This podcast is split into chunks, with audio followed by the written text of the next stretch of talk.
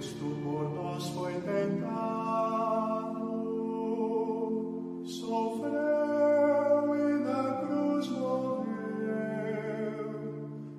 Mais um dia no caminho quaresmal.